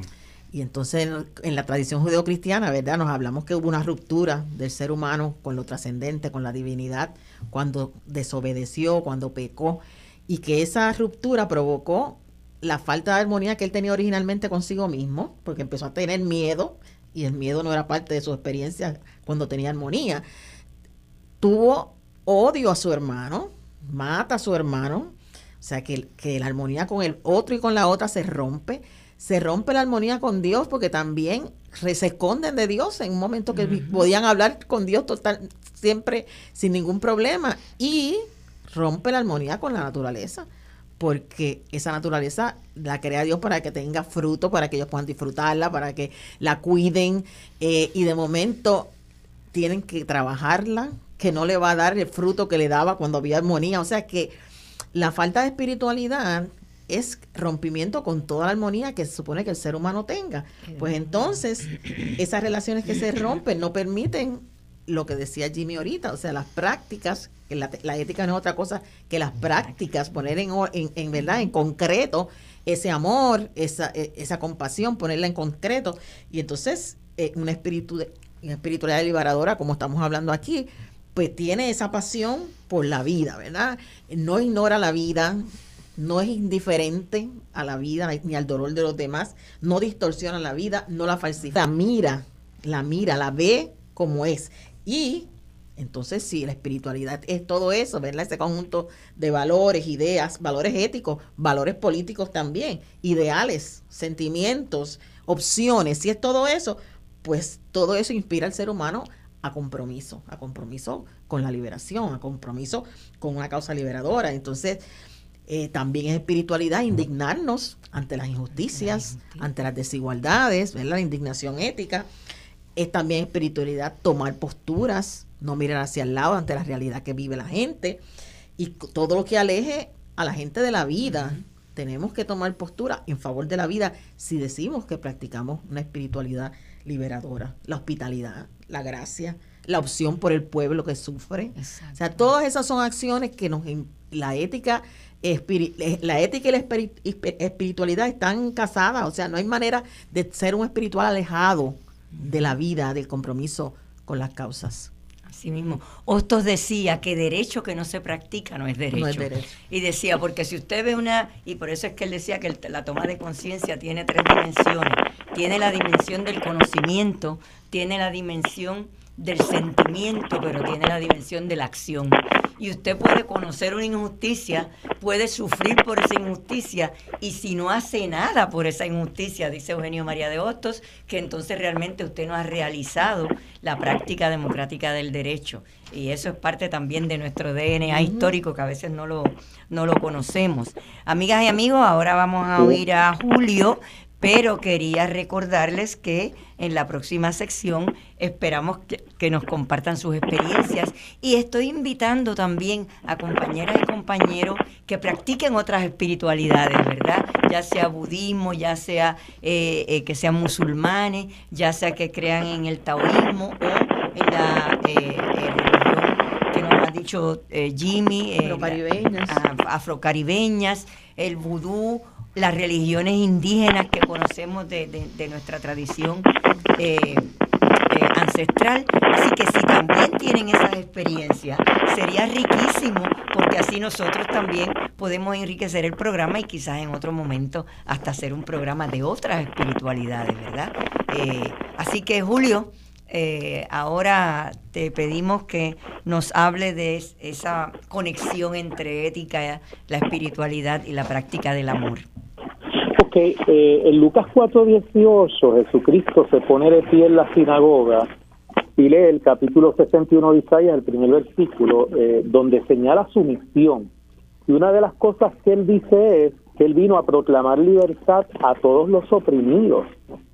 Y un sector de la iglesia ha reducido esa liberación de los oprimidos a expulsar demonios o a rehabilitar adictos eh, algo que, que, es útil, ¿no? Eh, que brinda eh, un servicio muy importante a la sociedad, por ejemplo, esos programas de rehabilitación, pero la Biblia no limita la liberación de los oprimidos a esas dos cosas. La Biblia señala, además, define otros tipos de opresión de una manera muy específica y deben incluirse cuando Jesucristo dice que su misión y la de la iglesia como heredera de esa misión es libertar a los oprimidos. Por ejemplo, en Santiago 2.6 dice, no son los ricos los que os oprimen y los que os arrastran a los tribunales. En Proverbios 22.16 dice, el que oprime al pobre para aumentar sus ganancias o que da al rico ciertamente empobrecerá. Así que liberar al pueblo de la opresión social, de esas desigualdades de las que ustedes hablaron, es parte también de la misión eh, de la Iglesia, llevar un mensaje afirmativo de los derechos humanos. Eh, por eso le, he dicho yo a varios líderes religiosos cuyo nombre, cuyos nombres no mencionaré, que en la Biblia hay 1283 versículos que condenan el abuso a los pobres. Y hay seis, por ejemplo, sobre la homosexualidad, hasta donde estén correctamente traducidos. Pero un gran sector de la iglesia marcha por los seis versículos, pero no marchan por los 1283. El hecho de que la quimioterapia de un niño tenga que depender del cálculo de ganancias de los dueños de una aseguradora para decidir si le niegan el tratamiento y lo van a dejar morir para comprarse otro yate más, eso no motiva a muchos cristianos a marchar sin embargo, el énfasis bíblico es muchísimo más en la opresión a los pobres que en, los temas de la, de la sexualidad de la gente. Tienen, tienen invertido el énfasis bíblico, lo tienen al revés, ¿no? Eh, y lo he, lo he expuesto muchas veces eh, y, por eso la iglesia que estoy levantando con la ayuda de Dios, que no es la única donde Dios está presente, porque ningún hombre ni grupo tiene el monopolio de Dios, lleva ese mensaje en contra de las injusticias sociales. Y cuando yo leo el libro eh, de los Hechos del capítulo 2, con esto termino, eh, y esto valida por qué soy pentecostal de la teología de la liberación. Ahí en el verso 4 dice que ellos hablaron lengua, que fueron bautizados con el Espíritu Santo y hablaron lengua. Pero eso mismo tiene, eso mismo lleva una consigna revolucionaria. No hablo de revolución de tomar las armas, pero de revolución, de rebeldía contra lo tradicional y lo establecido, porque si hoy día a los rednecks les molesta ver a hispanos hablando español, imagínense la reacción de judíos tradicionalistas de ver a Galileo prescindiendo del hebreo, que era considerado un idioma sagrado, para hablar, como dice en el versículo 11 del libro de, de Hechos capítulo 2, hasta lenguas africanas, dice ahí que hablaron. ¿no? Entonces, lo otro es que el versículo 14 dice, vuestros hijos y vuestras hijas profetizarán. Ahí también murió el patriarcado, ¿no? porque el, el, oficio de profeta, los profetas eran hasta los que reprendían a los reyes y a los sacerdotes cuando se portaban mal, como vemos en Segunda de Reyes 22.14 que hizo la profetisa Hulda. Entonces, el verso 44 de ese mismo capítulo 2 de los Hechos, donde hablan lenguas, donde mujeres profetizan, donde rompen con, con esa xenofobia. El verso 44 también dice que tenían todas las cosas en común. Y luego, dos capítulos más adelante, 4, 34 al 35, dice que los bienes se repartían de cada uno según su capacidad y a cada uno según su necesidad. Casi todo lo que se ha hablado aquí está conectado en esa porción bíblica. Y por eso, en mi caso, pentecostalismo con teología de la liberación, que no es la única expresión válida, ¿no? Hay, hay quienes vienen de otras tradiciones religiosas y también nos están apoyando en, en este esfuerzo por crear conciencia sobre la justicia social. Con tu permiso, con tu permiso, Julio, ese sería un primer tema para la próxima, el próximo segmento, en el cual tenemos todavía dos cositas eh, funcionando, ¿verdad? El tema de la discusión en más detalle que tú has dado también eh, un pie, que es el tema de la espiritualidad femenina de las mujeres. Eso lo queremos trabajar aquí y eh, continuar entonces con el tema que tú acabas de plantear, porque yo te iba a pedir que le contara a la audiencia un poco qué es eso de pentecostalismo con desde la teología de la liberación. Hemos hablado un poquito de la teología de la liberación y luego vamos a entrar a un último tema que es el tema de la espiritualidad y la política. Así que con eso eh, vamos a cerrar y también vamos a, a, aterrizar en prácticas contemporáneas de espiritualidad desde la política. Eh, así que un momentito, no se vayan y recuerden que el teléfono es eh, 7, aquí se me, 787 292 1703. Estén pendientes que contamos con ustedes.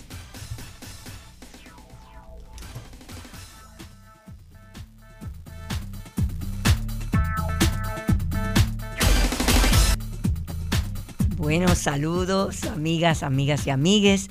Ahora continuamos con esta otra sección. Saludos, Julio. Estás por aquí, ¿verdad? Todavía. Julio. Bueno, parece que se nos ha ido y esperamos que se reconecte. Pero eh, continuamos entonces con un tema que queríamos trabajar eh, muy particularmente, eh, aunque Jimmy ya había dado unos planteamientos sobre el tema y también Julio, pues quisiéramos también que Agustina le diera seguimiento a esta temática tan importante y, y tan fundamental en nuestras discusiones ahora eh, sobre esta la perspectiva de género y las oposiciones a esta manera de mirar el universo del conocimiento sobre las mujeres.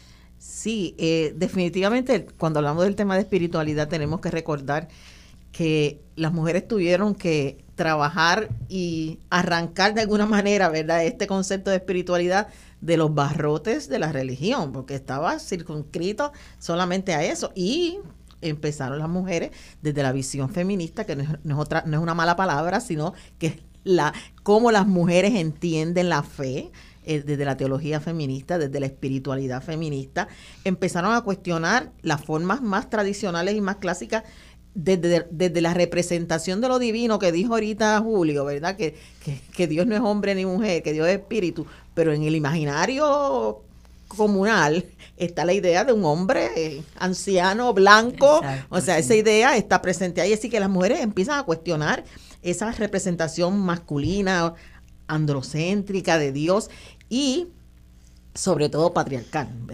Y entonces empezamos a, analizar cómo es que la espiritualidad que se esperaba que las mujeres ejercieran era una espiritualidad de la renuncia, de la resignación, del silencio. Las mujeres eh, enemistad con la vida, enemistad con el cuerpo mismo, negación del placer, todo eso estaba incluido en, las espiritualidades tradicionales y las mujeres desde esta visión comienzan a cuestionar eso.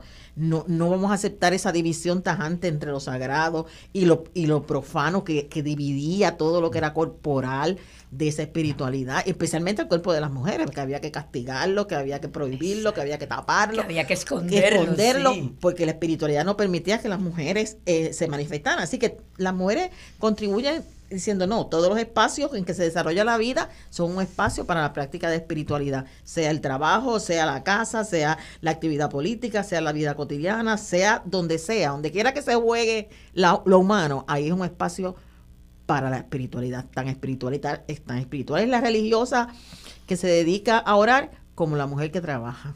¿verdad? E, e, es, es, hay una espiritualidad en todo lo que hacemos y porque la vida es esa. Así que esta espiritualidad que proponen las mujeres es ecológica, respeto a la, naturaleza y es interreligiosa, como decía este Jimmy, o sea, respeta también las demás creencias y dialoga, y dialoga. Así que y hace una crítica fuerte a esa espiritualidad comercializada también, porque se ha hecho también un comercio del concepto de espiritualidad y se venden, se venden, espiritualidades. Pues la teología feminista va a ir en contra de esa comercialización de la espiritualidad. Por lo menos eso quería dejarlo. Ah, sí, ¿no? Y fíjate que son las contradicciones que hay. Ya Julio está con nosotros, ¿verdad, Julio? Sí, aquí estamos. Qué bueno, qué bueno, porque todavía no te, te dan trabajar este tema de las espiritualidades femeninas y la teología de, eh, feminista también. Y el tema de explicar brevemente a la audiencia este, qué es eso de pentecostalismo con perspectiva de teología de la liberación. Pero antes quería señalar las contradicciones que tienen las estructuras sociales y de poder. La mujer es la que, la que en cierta medida pare, es la que da, no es en cierta medida, la mujer pare, punto. Trae la vida. Y trae la vida. Y entonces se, se genera toda una estructura de poder en que la convierten en una cosa, la cosifican y dicen, pues la mujer solamente es valiosa para esa producción. Por lo demás, cualquier otra emoción, cualquier otra eh, cualidad de la mujer es pecaminosa, es peligrosa. Y yo creo que eso es una de las afirmaciones, de la misma manera que creo que hay un, un sentido de cuido, de maternidad, paternidad en varones, que a veces se los negamos y que yo creo que es hora de que empecemos a validarlos de una manera genuina, porque eh, hay hombres que también pueden amamantar y pueden eh, eh, cuidar como lo que tradicionalmente hemos hecho las mujeres. Así que Julio, tienes tarea antes de que nuestra audiencia empiece a llamar para compartir sus experiencias y hacernos las preguntas pertinentes. Ok, amados. Eh, ok, yo creo que es importante aclarar en las mentes del pueblo la diferencia entre lo político y la política electoral, ¿no?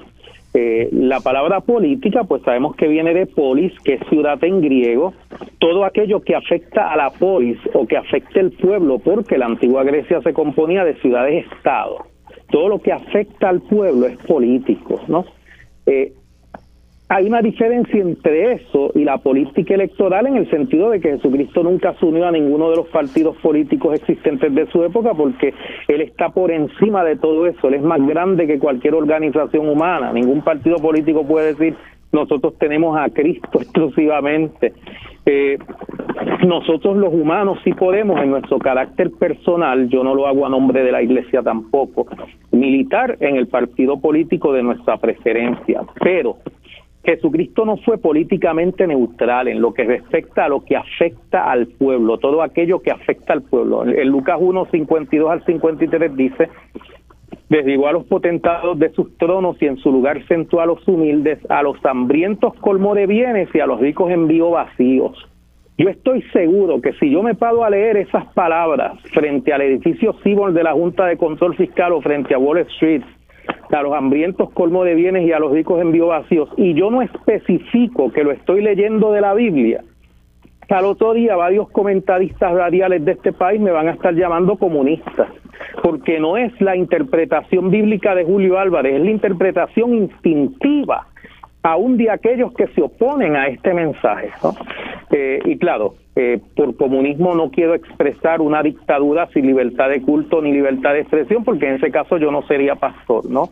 Eh, me refiero a comunión, común unión, a eso, a eso es a lo que me refiero, a lo que dice Shot 244 de tener todas las cosas en común. teología de la liberación es asumir las encomiendas bíblicas de, por ejemplo, Primera de Timoteo 6:17 que me dice, a los ricos de este siglo manda que no sean altivos, le dice Pablo a Timoteo. ¿Cuántos pastores estarán dispuestos a ir donde, por ejemplo, los miembros de la llamada Junta de Control Fiscal y decirle no seas altivo? Obviamente es mucho más fácil señalar a alguien por orientación sexual, condenar a alguien por ponerse un tatuaje, ¿no?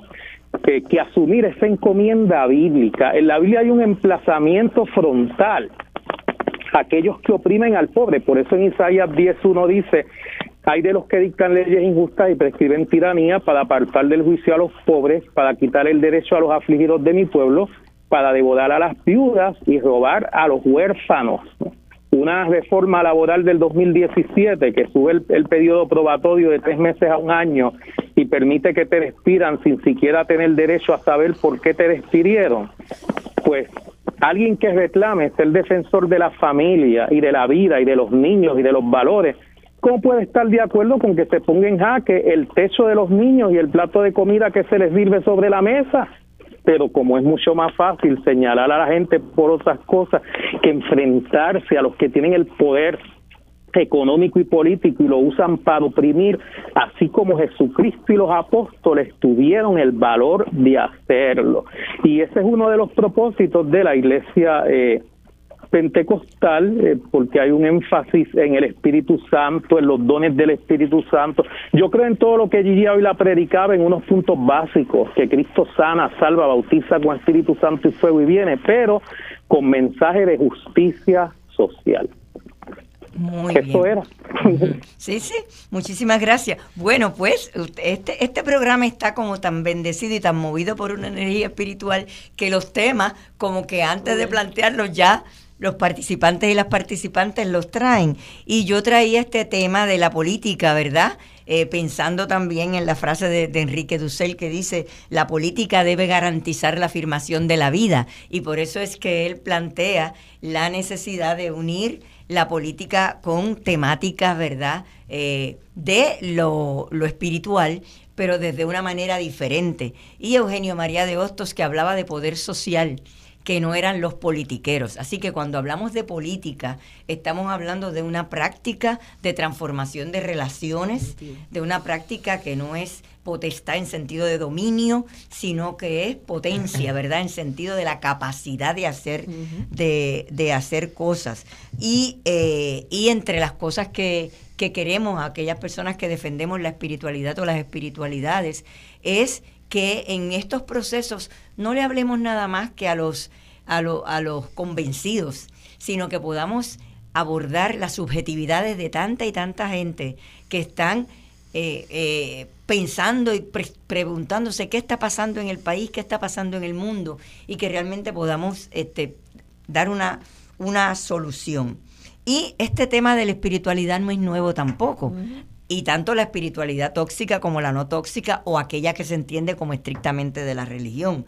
Ustedes saben que aquí ahora hay un proyecto Dignidad que dice que todos los planteamientos que plantea están ligados a una convicción de carácter religioso. Eso es un punto. Así que no estamos hablando tampoco de cosas fuera del esquema convencional. Históricamente también sabemos que el PNP tuvo, ha tenido unas relaciones fundamentales con comunidades de base que se llamaban, que hasta oficinas en la legislatura te, eh, tenían. Este señor Rashki tenía unas conexiones de, ejercicio de poder también, ¿verdad? Así que eh, eh, tenemos esta tradición. El Partido Popular Democrático tenía una relación muy intensa con los mitas. Con la congregación, con la congregación mita. Y de una manera mucho más hermosa, mucho más sutil, tenemos el ejemplo que nos dio Luis. Realmente eh, la poesía eh, que, que, analizó el, el, el, ¿verdad? el sacerdote guerrero. Era una poesía de un, de un hombre que apoyaba el nacionalismo, pero que lo apoyaba desde una mirada espiritual. Así que estamos teniendo que hay muchas maneras de asumir política en estos contextos y en el, en el día de hoy también y ha ocurrido también en otros partidos, en otros países. Yo soy estudiosa de, movilizaciones y movimientos sociales y a veces las movilizaciones se desarrollan en movimiento, a veces no. A veces se desarrollan en nuevos partidos, a veces no. A veces se desarrollan en otros proyectos de acciones colectivas, ¿verdad? Eh, comités, grupos de apoyo, etcétera. Y en los nuevos partidos que se han desarrollado históricamente, un ejemplo es Podemos en España, ¿verdad? Eh, a ver, estos, estos partidos se plantean nuevas formas de organización. Y entonces también tenemos, de la misma manera que he mencionado el proyecto Dignidad, el PNP, el Partido Popular, e invito a la audiencia y a los panelistas para que hablen sobre eso. Mencionó también que eh, Victoria Ciudadana como partido se ha planteado otra manera de organización y esa manera de organización, en vez de partido tradicional, es en redes. Y en esas redes se ha dado algo, yo digo, único en, en, en la mirada del trabajo con subjetividades, que es la red de espiritualidad. Así que quería compartir también con la audiencia que en esta red se discuten y se aceptan personas, sean de Victoria o no sean de Victoria. Y si alguno de los panelistas quieren comentar, Julio, eh, Agustina, eh, Jimmy y yo también sobre estas, eh, eh, esta intención de que en el mismo mundo, ¿verdad? De una política que sabemos que está tan maleada y tan corrupta, empecemos a trabajar, ¿verdad? Un, una búsqueda de espiritualidades, pues, cómo lo ven y cómo lo ve también la audiencia. Recuerden que ya prontito, prontito pueden acceder al 787-292-1703. ¿Por dónde empezamos? Julio, ¿quieres comentar sobre esto? Ah, ok, bueno, bueno, quería que, los demás hablaran eh, antes, pero, pero muy bien. Eh, bueno, sobre estos partidos políticos, bueno, yo eh, pertenezco al movimiento Victoria Ciudadana. Eh, como dije, esto es en mi carácter personal, ¿verdad? porque eh, como pastor, eh, precisamente porque soy pastor inclusivo, como dice Romanos 15:7, recibió unos a los otros como también Cristo recibió para la gloria de Dios.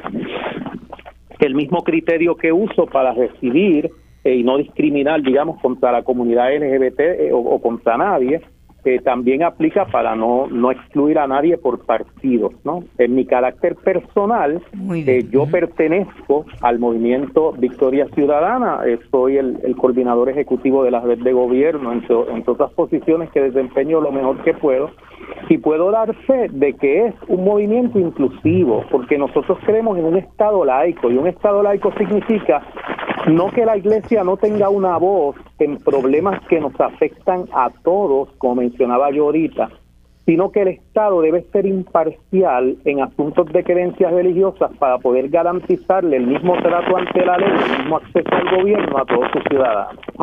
Así que en la red de espiritualidad del Movimiento Victoria Ciudadana, a la que todos pertenecemos aquí en este panel, se aceptan eh, creyentes, no creyentes, creyentes de diversas religiones, para cultivar este tema de la espiritualidad, eh, sobre todo en la solidaridad unos con otros. Yo creo que la espiritualidad más grande es la que dice en Romanos 12:15, llorar con los que lloran alegrados con los que se alegran. Y pues si quiero citar algo que no sea bíblico, pues tengo el Bhagavad Gita hindú capítulo 2 verso 14 que dice, eh, capítulo 6 verso 32, perdón, que dice cuando alguien experimenta la alegría y la tristeza de otro como si fuera propia, ha alcanzado el nivel más alto de unión espiritual. Pues ese, ese tipo de unión es la que hace falta, sobre todo en Puerto Rico, ¿no? mi iglesia está aportando a eso. Quiero que mi iglesia sea una plataforma para convocar al pueblo en contra de esta opresión, de esta injusticia, eh, eh, elevar la conciencia de la clase trabajadora, eh, pero sin incitar a las agresiones físicas contra nadie. Yo creo que el alma más poderosa que nosotros tenemos es la palabra. Y lamentablemente el proyecto de Dignidad se ha centrado en estos temas sexuales, eh, pero apoyando la reforma laboral del 2017. Eh, Joan Rodríguez Bebe votó también por aquel presupuesto de la Junta que le quitaba 95 millones de dólares al Fondo de los Niños de Educación Especial.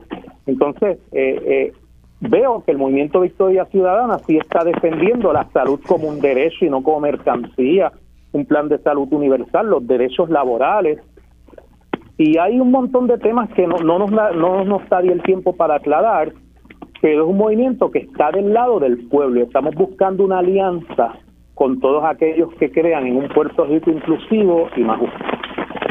Ahora los otros, para que no, no, se, no se aburran conmigo. Eh, eh, Jimmy, ¿quieres comentar? Yo, creo que la, la separación de iglesia y Estado es una cosa fundamental para el Estado y para la iglesia.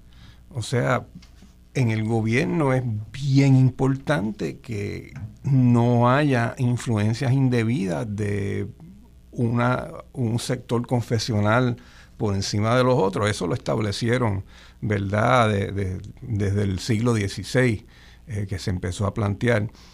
Pero para la iglesia también, o sea, es importante que, que la iglesia sea un espacio seguro donde tú puedas congregar, donde tú puedas desnudarte ante, ante tu Dios y metafóricamente, ¿verdad?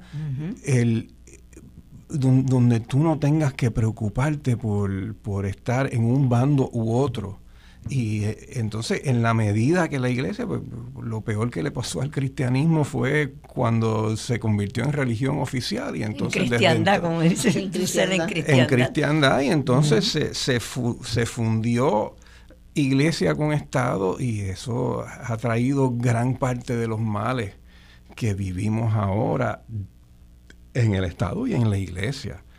Eh, así que yo, yo creo que es importante así como así como yo distingo entre lo espiritual y lo religioso, yo tengo que yo tengo mi práctica religiosa como tengo mi práctica política, pero es importante que esas dos cosas eh, tengan una separación, porque la historia nos enseña que el no tenerla es bien malo para las dos cosas.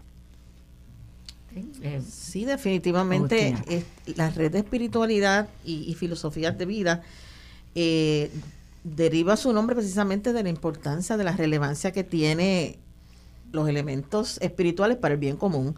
O sea, si en este país todo el mundo practica algún tipo de espiritualidad, lo reconozca o no, quiere decir que tiene algo que aportar desde su espiritualidad para el bien común y cualquier tipo de reconstrucción que queramos hacer de nuestro país tiene que pasar también por el, rediseño social y parte del rediseño es darle valor a esa espiritualidad que tiene la gente, que, que, es, que puede y que debe contribuir al bien común. Así mismo. Yo eh, creo que en cierta medida ah, también eh, la política vista desde esa práctica verdad de poder eh, y desde la mirada estructural, sí es importante que la mantenemos separado, pero la política como una práctica para adelantar procesos, me parece que nace prácticamente de la espiritualidad. En, una, en, en, una actividad eh, de la red que yo tuve ¿verdad? de visita, uno de los compañeros hablaba de que a través de la espiritualidad practicamos la introspección. Y entonces empezamos a ver hacia adentro cuáles son las cosas eh, que nos mueven, que nos inspiran, cuáles son las solidaridades que nos llaman y en ese sentido, pues eso nos lleva a determinar una ruta con quienes estoy, y lo que, lo que dicen, ¿verdad? De la opción, ¿cuál es tu opción? ¿Es la opción de los pobres o es la opción de aquellos y aquellas que están en, ese ejercicio de dominación.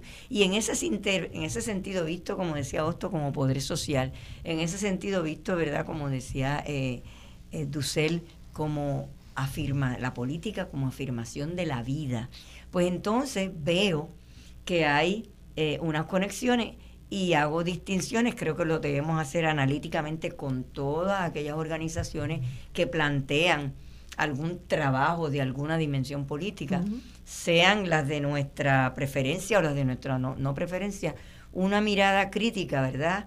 todos nosotras y nosotras que hemos sido profesores hablamos mucho de promover el pensamiento crítico, de cuándo estamos generando unas prácticas de espiritualidad que estén atentando contra ese, esa voluntad humana de que queremos ser más, ¿verdad?